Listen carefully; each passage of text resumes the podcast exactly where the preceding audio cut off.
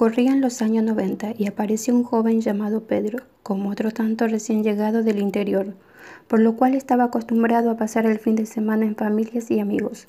Llegando al barrio de La Boca, después de unos días descubre el lugar llamado El Campito, el cual pasa a ser su lugar favorito.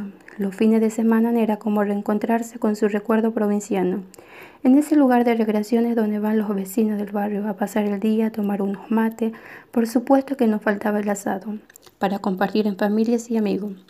Los chicos hacían deporte al aire libre. Con el paso del tiempo aquel joven formó su familia, en el cual transcurría en el mismo lugar que le traía tanto recuerdo de su provincia.